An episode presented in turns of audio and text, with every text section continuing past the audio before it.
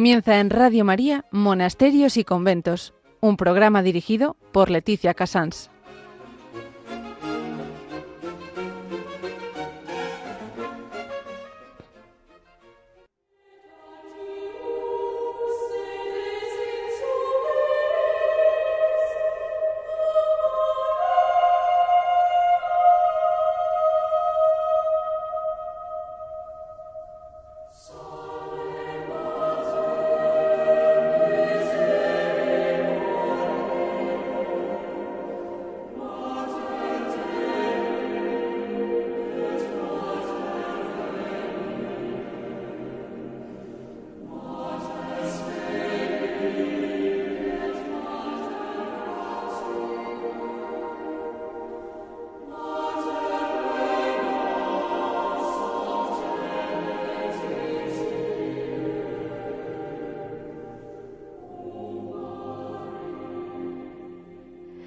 Muy buenos días a todos ustedes, son las 11, las 10 en Canarias.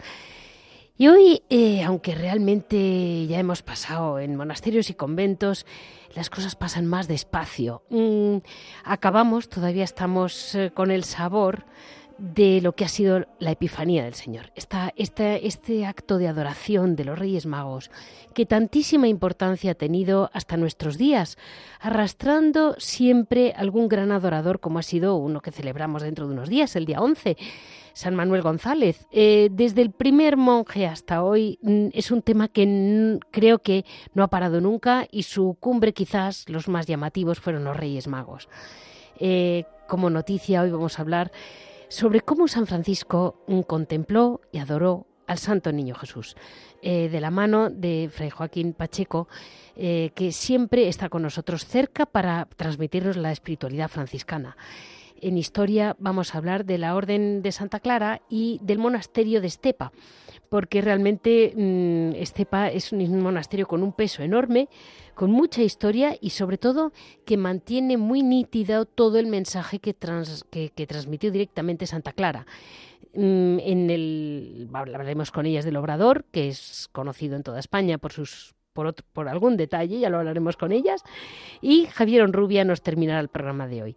Así empezamos este 8 de enero, ya recién empezado el año, adelante, y con toda la ilusión de saber que llevando el corazón, llevando al Señor en el corazón, no hay ningún problema, saldremos fuertes.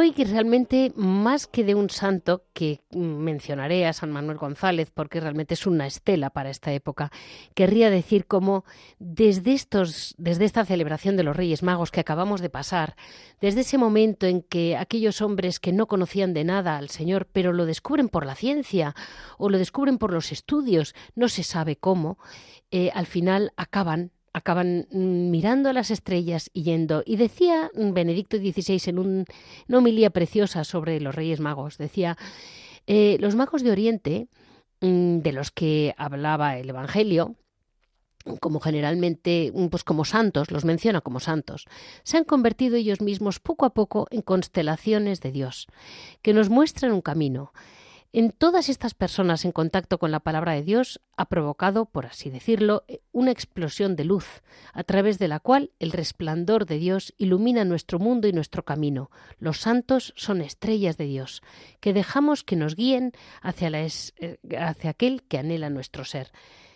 Eh, siguiendo este concepto de que realmente los santos iluminan nuestro camino, nos guían, eh, no quería dejar que mm, ante la agenda que nos espera de todo un año de distintos santos eh, y santas de todo el año, quería decir que realmente los miremos como estrellas, del mismo modo que ellos supieron dejarse guiar por una estrella que no sabían qué era, pero sí sabían que las llevaba, les llevaba a aquel que anhelaba su corazón, como dice Benedicto XVI.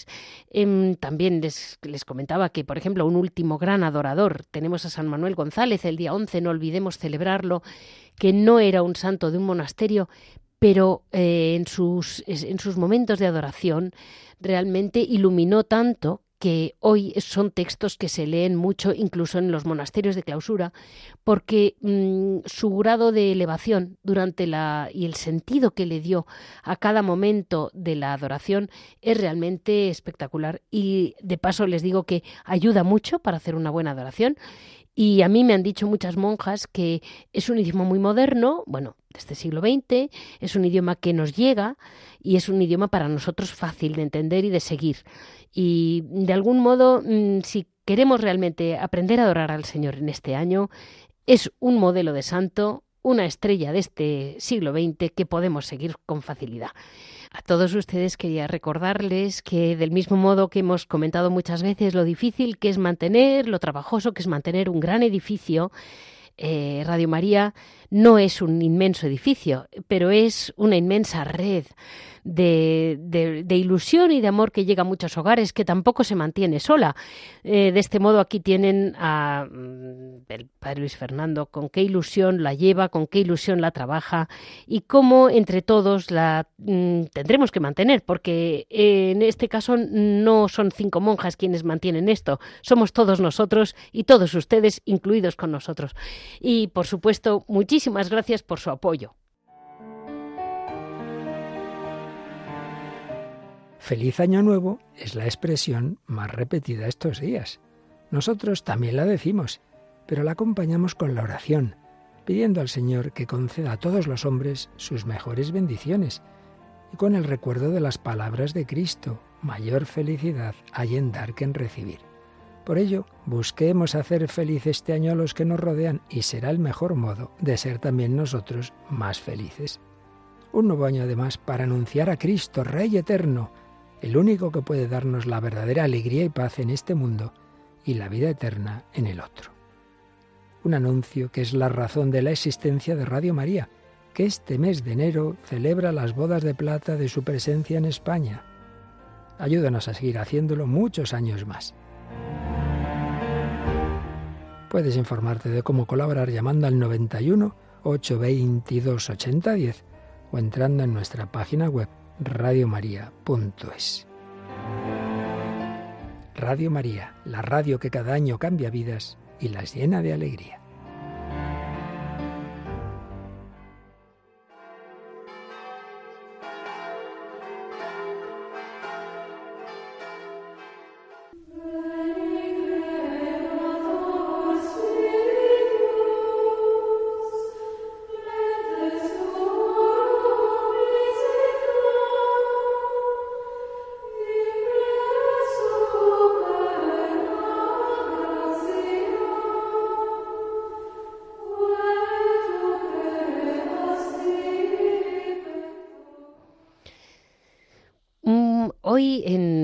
No sé si es una gran noticia, pero es lo que es es una noticia importante. Todos debemos de saber, como mm, en una frase, de nuevo repito a Benedicto XVI hoy, el nudo del monaquismo es la adoración.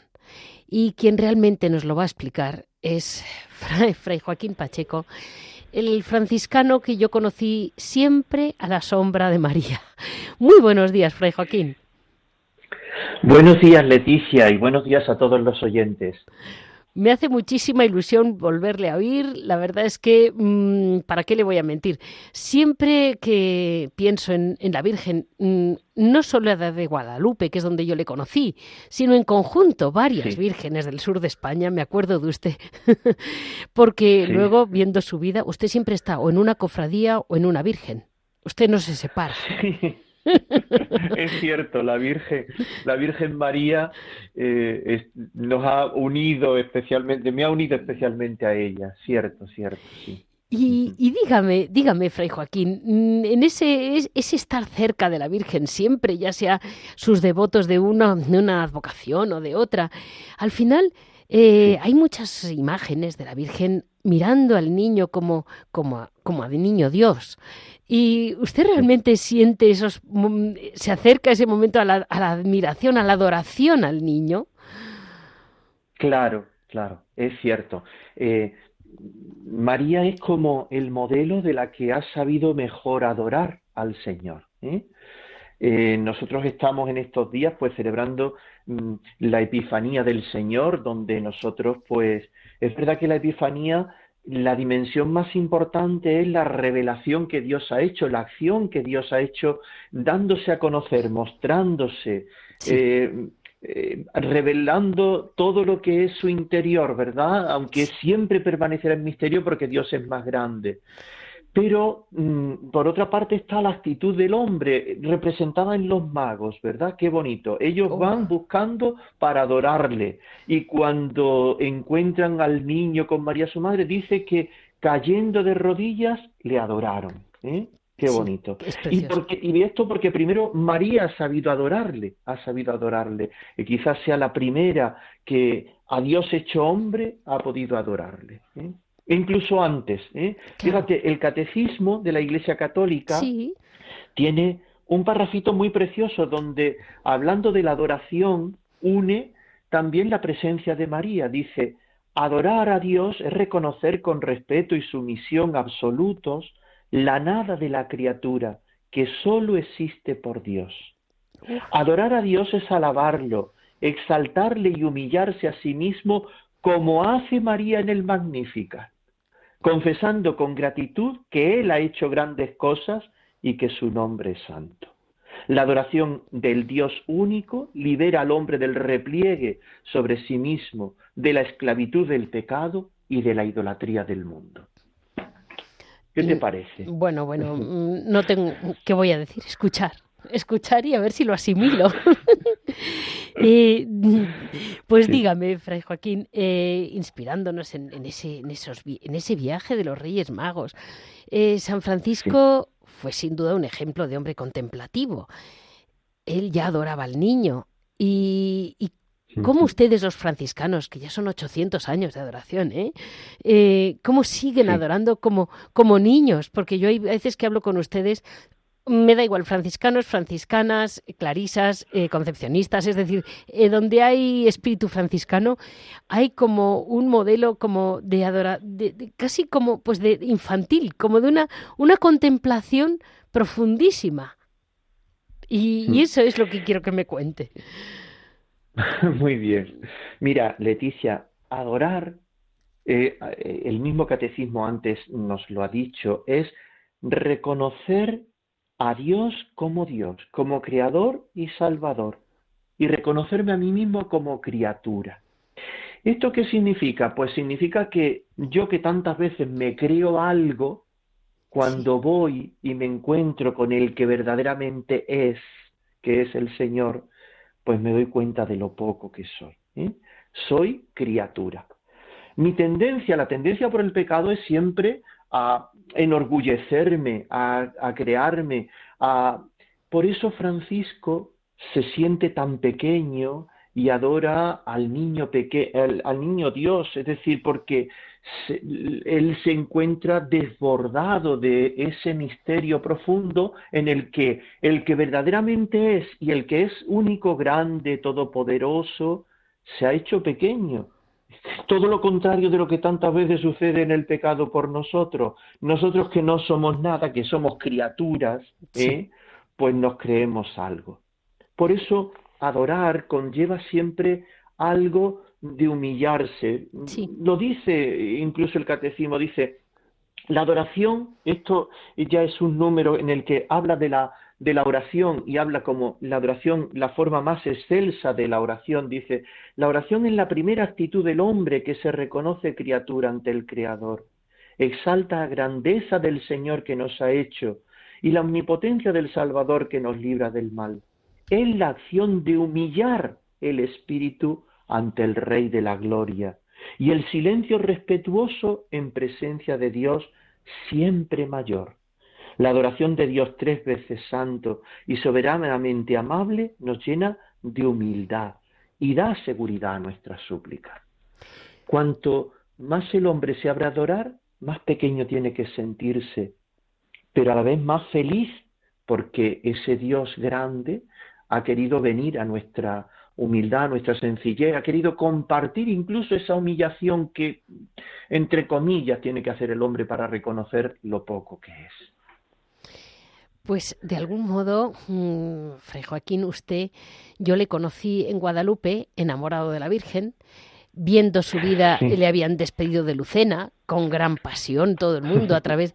Y digo, este hombre no es como, como decía San Francisco, no tiene nada en la tierra, va donde le manden, pero lo lleva todo. usted no sé si es muy pobre porque se lleva a la Virgen con usted, vaya donde vaya y todo le parece bien. Esa complacencia donde le manden, allá está siempre con su sonrisa y digo, claro, como se va con la Virgen, pues se va tranquilo. Sí, sí, sí.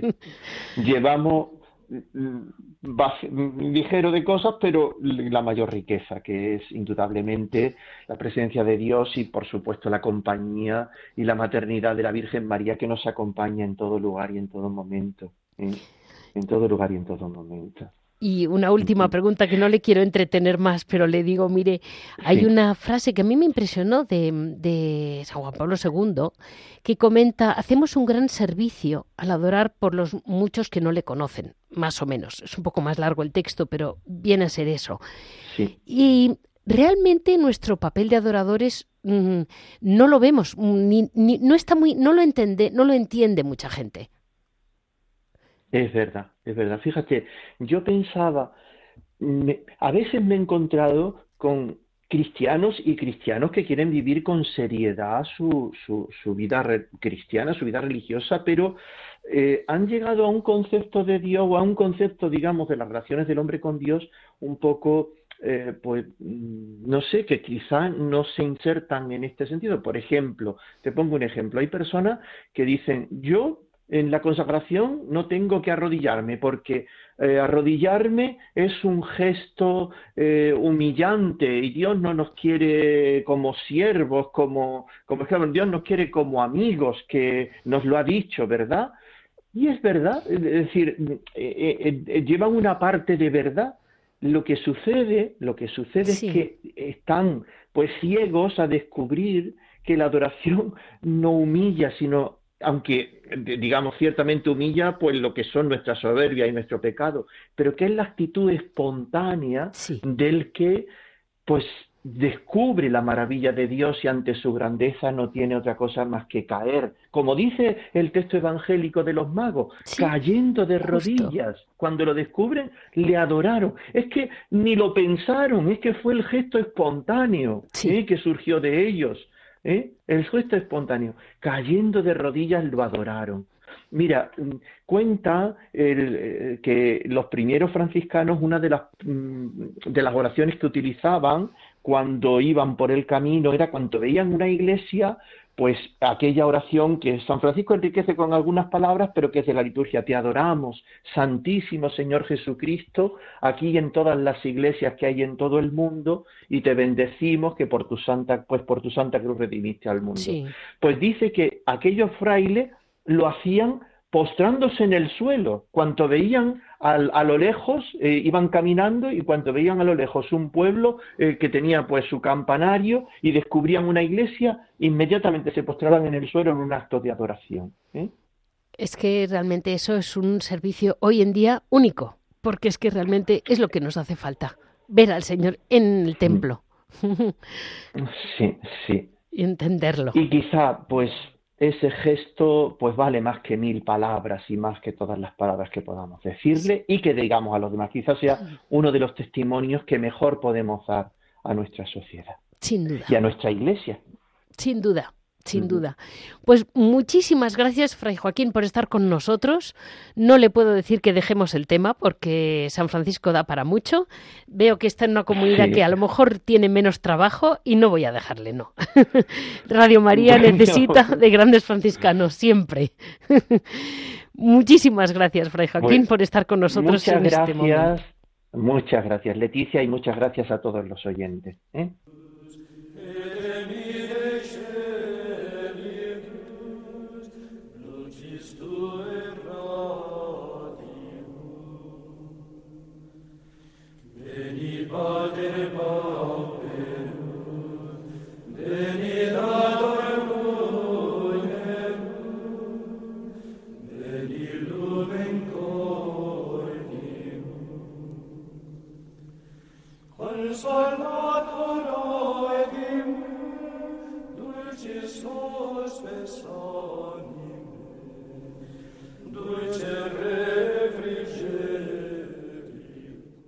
Las hermanas clarisas nos van a acompañar mucho en este en este viaje largo que es los monasterios y conventos de España.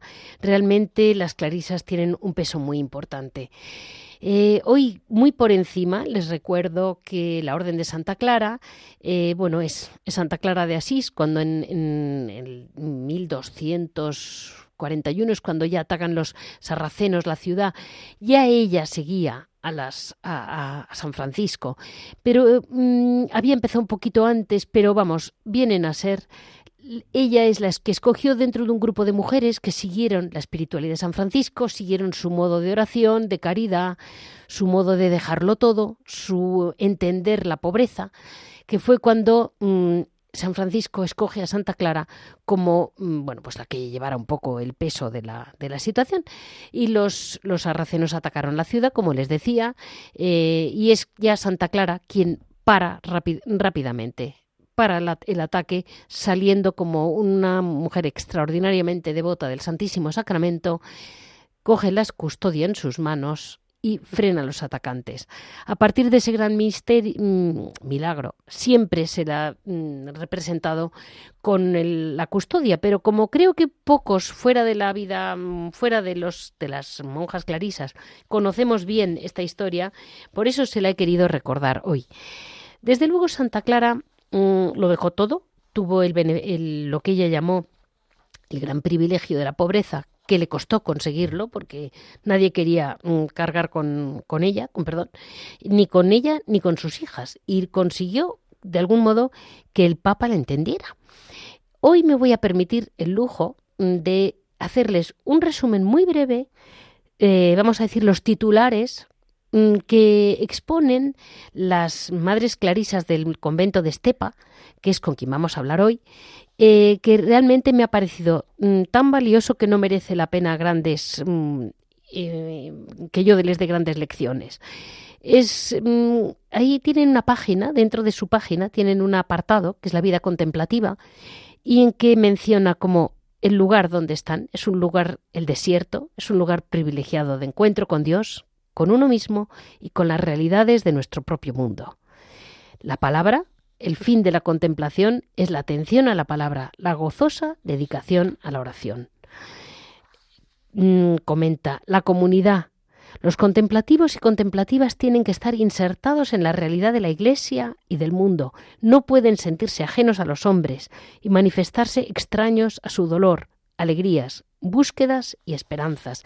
Esto se lo, se lo recuerdo a todos porque a veces eh, nos dan la imagen de una vida contemplativa como que ellos están en las nubes escuchando pajaritos, eh, apenas sin sufrimiento más que si crecen o no crecen mm, los productos de su huerta y tampoco es para venta, con lo cual no hay ningún problema. Y no es así. Ellos llevan en el corazón el sufrimiento, el peso de, de la sociedad, de la Iglesia y de todos los que le rodean. Em, en, una segunda parte eh, comentan la actualidad de la vida contemplativa y comentan cómo mm, ya viene de una mm, existencia profética, mm, es una forma privilegiada que el Señor llama a quien quiere, cuando quiere y como quiere. Y nosotros no somos quienes para ponerles freno.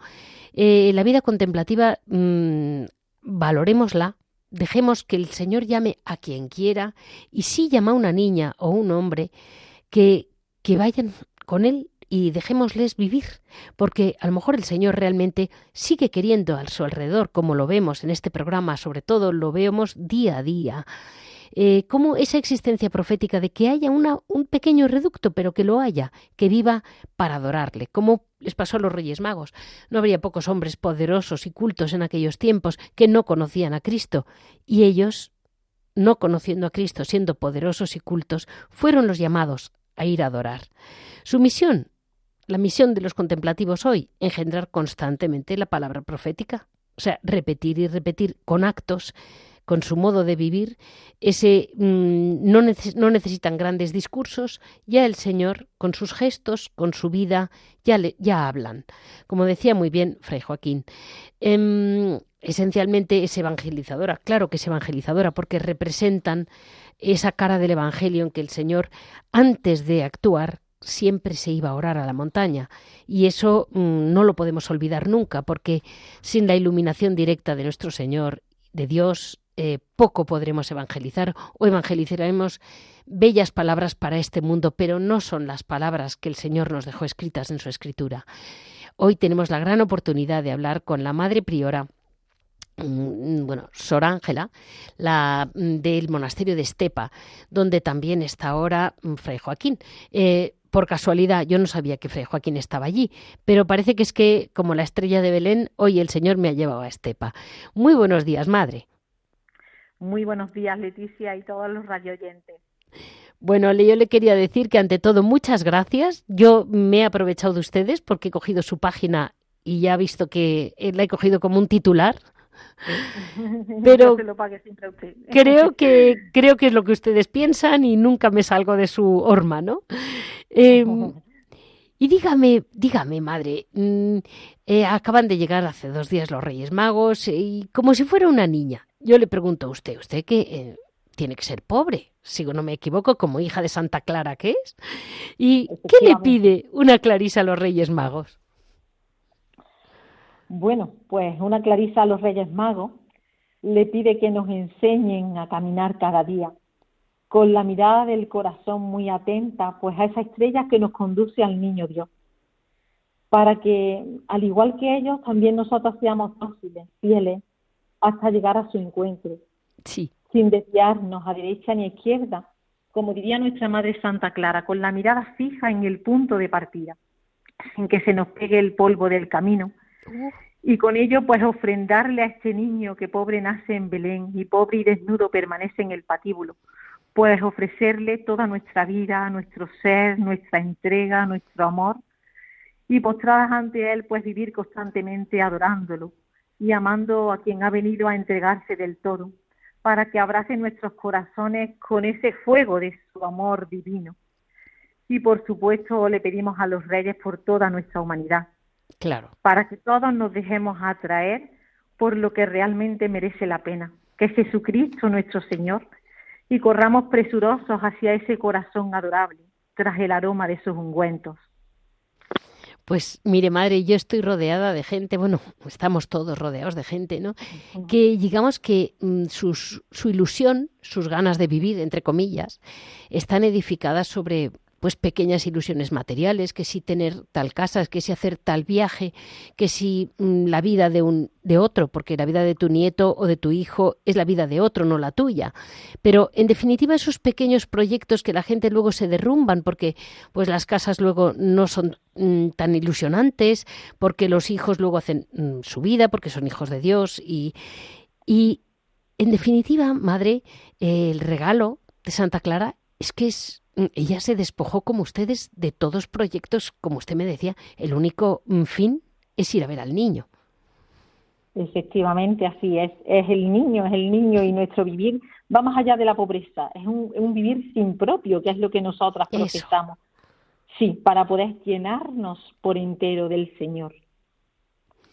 Eh, nuestra sociedad pues vive muy anclada en el poseer, el tener, el ser, el aparentar, eh, algo tan superficial en nuestro eh, en nuestra vida, ¿no? Y sin embargo, pues te das cuenta que, que eso no te, no te aporta nada ni te da nada. Aquí el único que nos lo da todo es el Señor, la verdadera libertad y la verdadera felicidad con mayúscula. Y madre, leyendo la historia preciosa, porque es muy bonita, la historia del convento de Santa Clara de Estepa, eh, está muy marcado por, por el carácter y todo lo que dejó eh, la venerable Sor María de Santa Clara.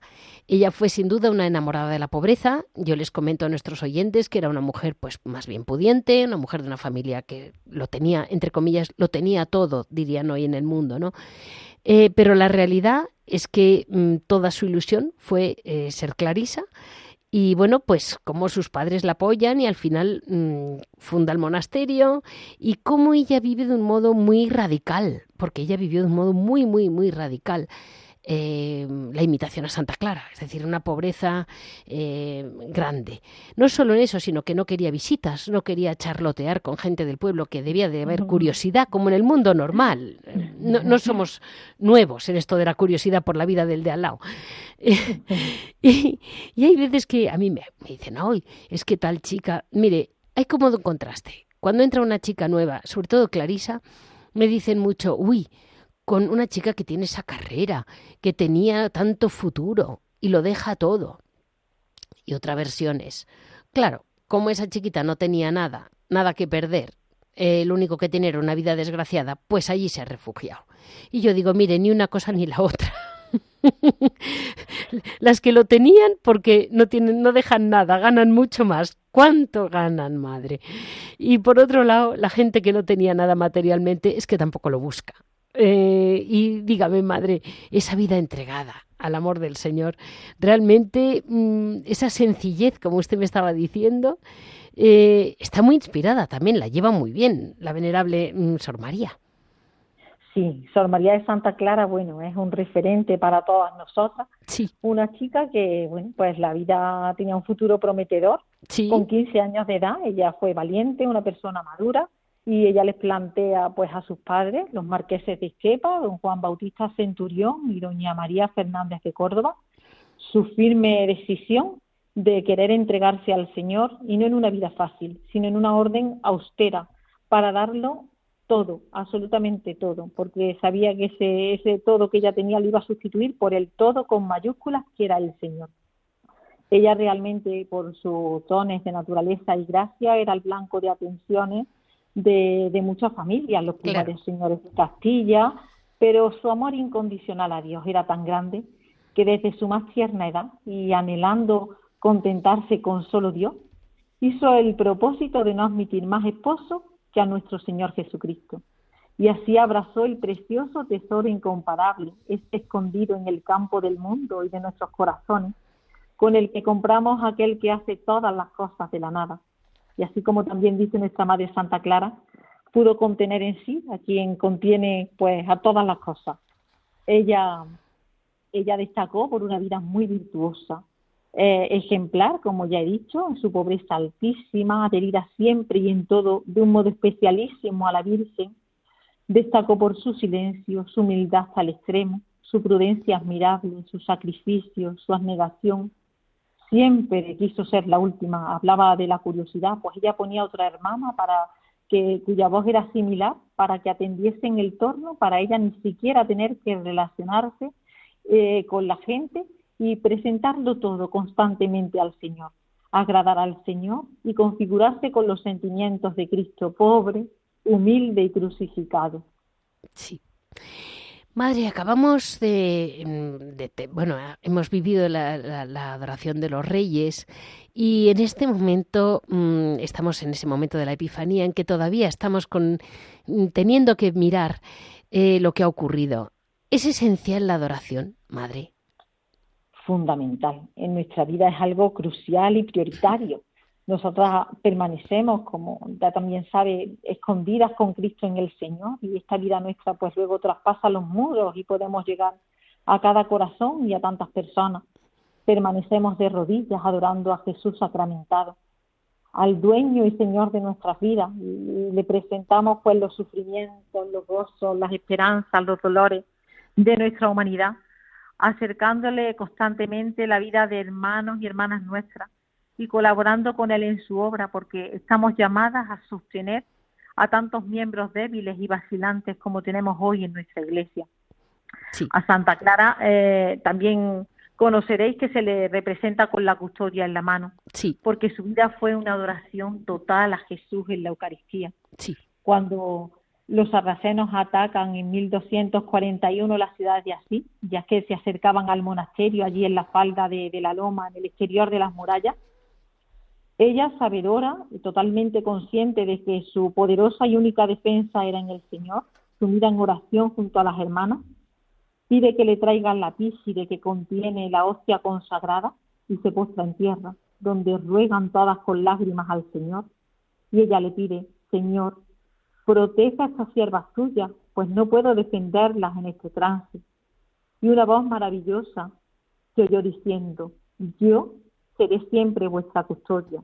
Y ahí se dio el más grande milagro. Mm. Los atacantes huyeron despavoridos y sin causar daño al monasterio, salieron corriendo, huyeron.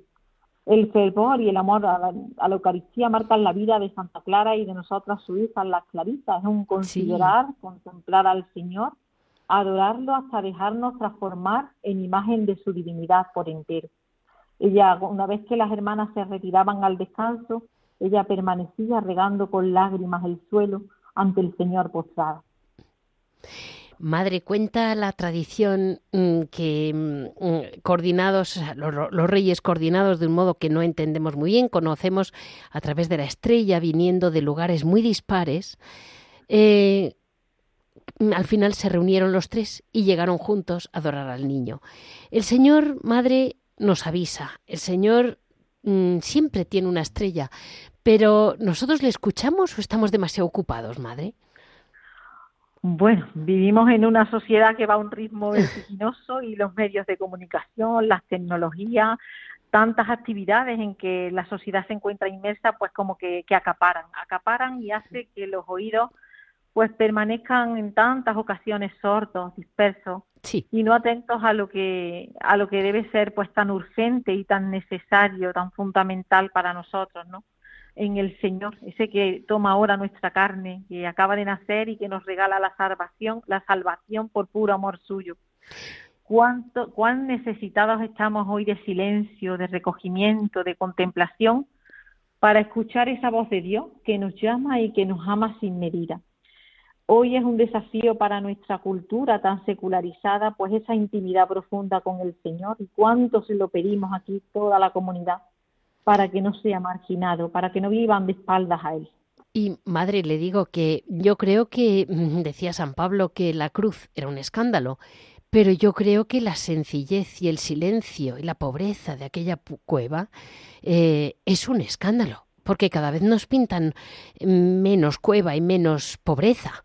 ¿No le parece que para hoy en día, un poco como aquellos pobres reyes, se debieron de quedar muy sorprendidos, como nos pasaría hoy, embriagados de tantas cosas? Así es. Y, lo importante es que nos embriaguemos precisamente de esa fragancia que el Señor nos trae. Desde lo humano, pues nos puede parecer tremendamente chocante, ciertamente, pero el lenguaje que Dios utiliza dista tanto siempre del nuestro. Ahí tenemos, no estamos celebrando el octavo centenario de Grecho, ¿no? Sí. Y con qué pasión, con qué fervor, con qué amor, con qué devoción vivió San Francisco ese encuentro, esa representación del Belén. Pues así nos debemos nosotras dejar hoy sorprender y descubrir que solo a través del despojo, del anonadamiento, de la pobreza, de un fiat como el que pronunció nuestra Madre Santísima, es posible vaciarnos para que el Señor se haga torrente en nuestra vida, para que impregne nuestro ser, para que sea plenitud en nosotras, para que nuestra vida mm, la llene toda y eso vaya escrito con mayúsculas, para que sea el camino. Santa Clara nos insiste eh, constantemente en que el Señor se ha hecho para nosotras camino y nos llama con insistencia a que sigamos esas huellas, como lo hizo Francisco y como lo hizo Clara de así. Así que vamos de volver a mirar ese Belén que con tanto amor ella miró y Francisco también, ese Belén, esa cruz y esa Eucaristía por el que lo dieron todo. Madre, vamos a, despedirnos, entre comillas, antes de pasar a su, al trabajo del monasterio, escuchando este antiquísimo mm, se llama villancico, pero en realidad eh, es que había villancicos para todo del pueblo español. Antes de, de, que la música empiece, quería comentarles que estoy profundamente agradecida a un oyente que es el que realmente sabe muchísimo de música y de lo que no es música. Y le estoy profundamente agradecida porque es él quien me envió este villancico, que él es el que me explicó que hay villancicos un poco para todo. Estudié el asunto y efectivamente él es un poco mi maestro en materia música y se lo agradezco enormemente. Él vive cerca de monasterios grandes del sur, sé que es una persona muy discreta, no querrá ni que diga su nombre, pero ahí está su villancico.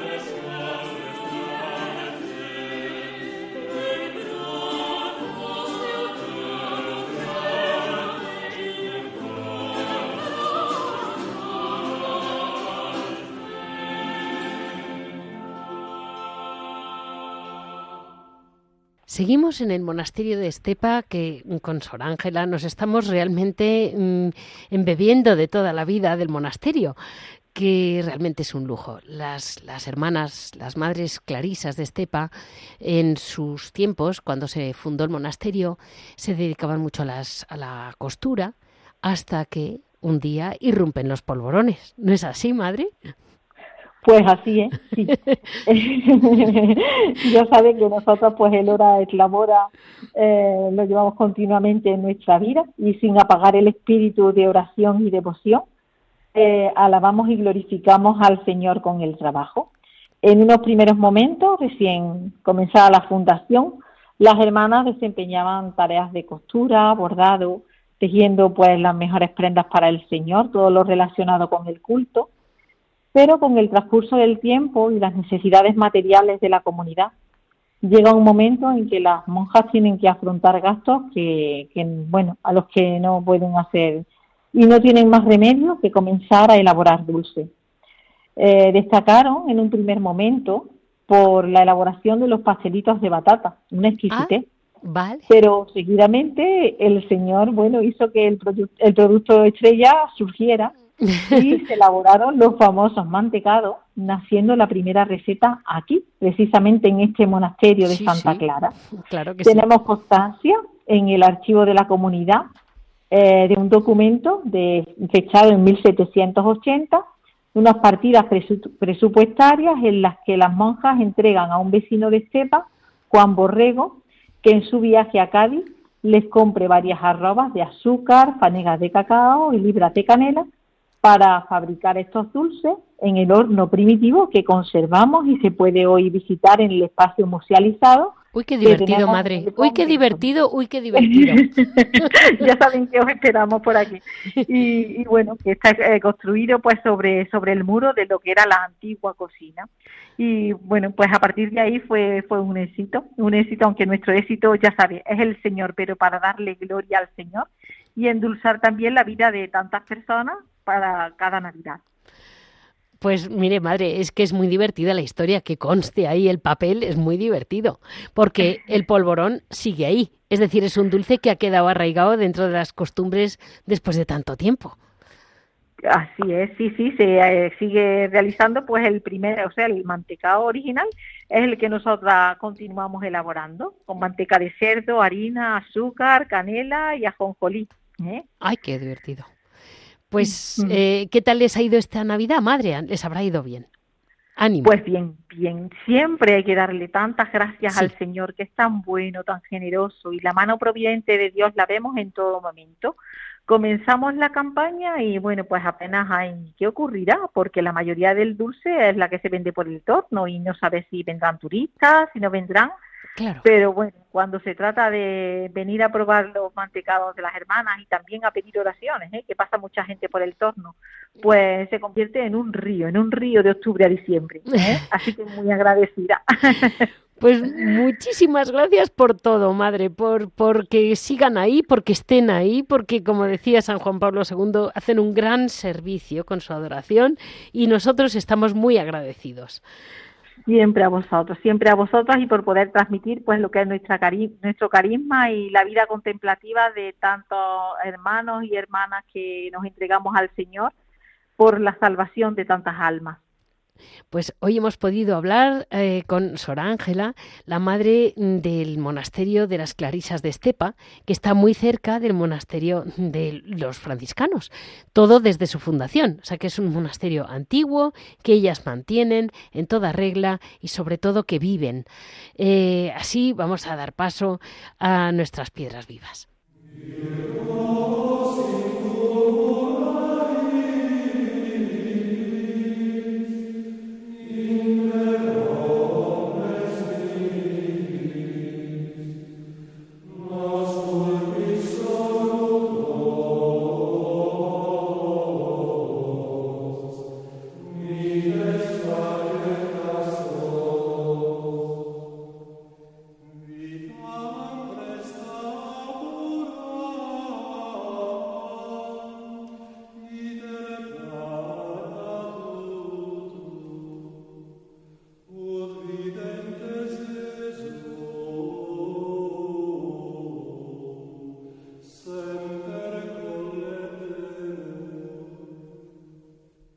Hoy estamos de nuevo con Javier Onrubia, que siempre está al pie del cañón. Muy buenos días, Javier. ¿Qué tal? Buenos días. Cuéntame. Eh, pues mira, hoy ya pasada esta Navidad, pasada la Epifanía, bueno, pasada no, todavía con el sabor a la Epifanía. Eh, hemos estado hablando con las madres clarisas de Estepa. Y, tú que conoces también, decía, decía Benedicto XVI, como la nuez, el núcleo de la vida monacal es la adoración.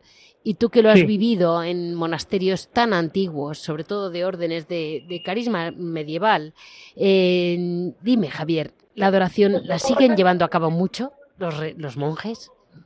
Sí, la verdad es que hay una serie de, de cosas Mm, no, no cosas, sino de elementos que constituyen el núcleo de la vida monástica que se mantienen a pesar o, o, precisamente por el paso del tiempo, porque cada vez se le da más importancia, ¿no? Entonces, esa actitud de adoración, eh, yo me suelo fijar mucho, mm, no pierdo detalle, como se suele decir, de ciertas celebraciones, ¿no? Entonces, esas celebraciones monásticas de adoración, por ejemplo, de exposición del Santísimo. Y es muy curioso cómo en cuanto hay un ratito libre, eh, si estás buscando una monja o un monje que no encuentras por el claustro, no está en su celda, sabes dónde tienes que ir. A la, a la, no a la iglesia, porque las iglesias de estos grandes monasterios ahora hace muchísimo frío, por cierto, ¿no?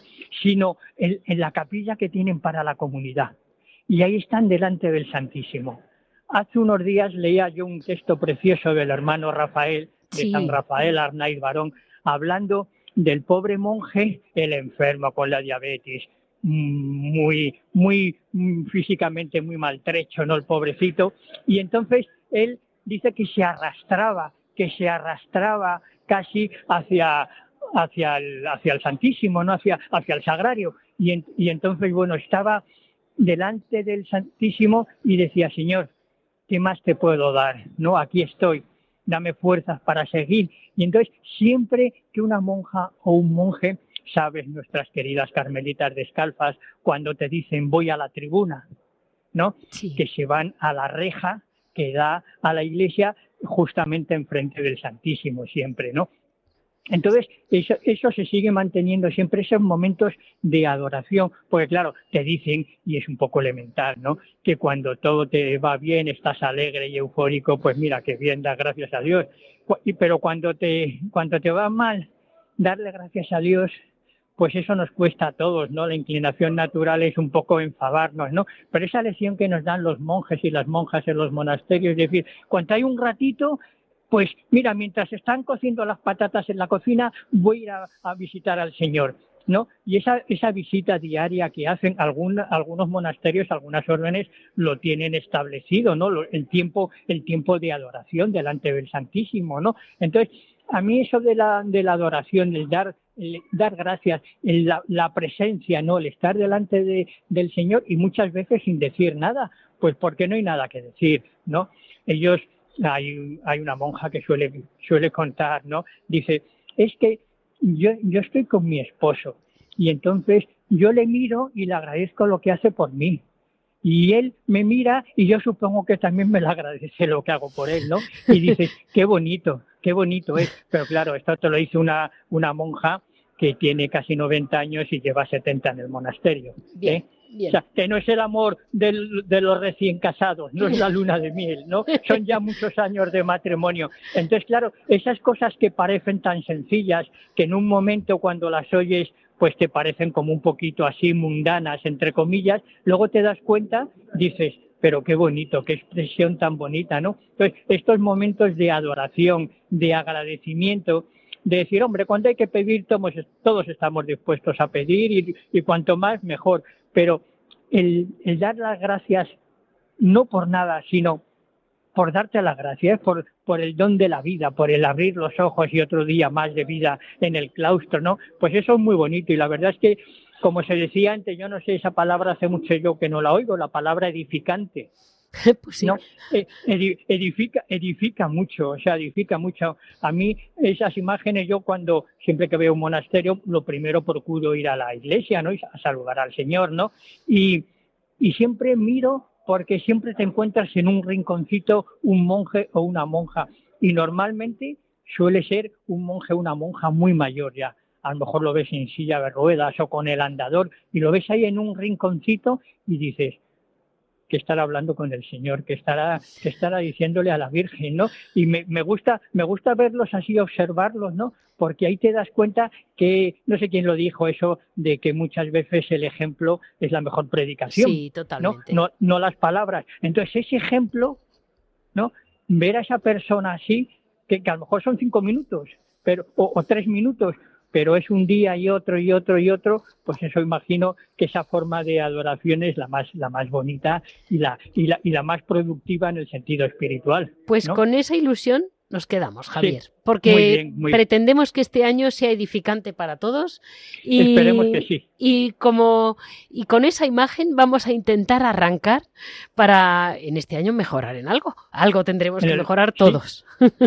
Que, el 24 nos sirva por lo menos para ir un poquito avanzando un poquito, aunque sea un pasito muy pequeño, pero ir avanzando siempre. Muchísimas gracias, Javier. A ti, Leticia. Nos veremos. Hemos estado con Javier Onrubia, que como siempre tiene esa gotita que, que, colaborar, esa presencia suya que tan bien conoce a los monjes y monjas de España. Este ha sido el, sumario para el programa de hoy, el lunes 8 de enero. Agradecer muchísimo a todos porque en estos días mm, eh, siempre, hasta que se organizan todas las cosas, siempre parece que hay más follón. Hoy les lo agradezco mucho a Natalia y ya saben que para cualquier comentario, cualquier duda, nos pueden comunicar en monasterios y conventos se lo repito, monasterios y conventos radiomaria.es. Si desean oír los programas, los tienen en la página de la radio www.radiomaria.es en el apartado de los podcasts como monasterios y conventos. Muchas gracias a todos ustedes y sigamos manteniendo viva Radio María, como decía muy bien don Luis Fernando, que realmente es un edificio que tenemos que llevar entre todos.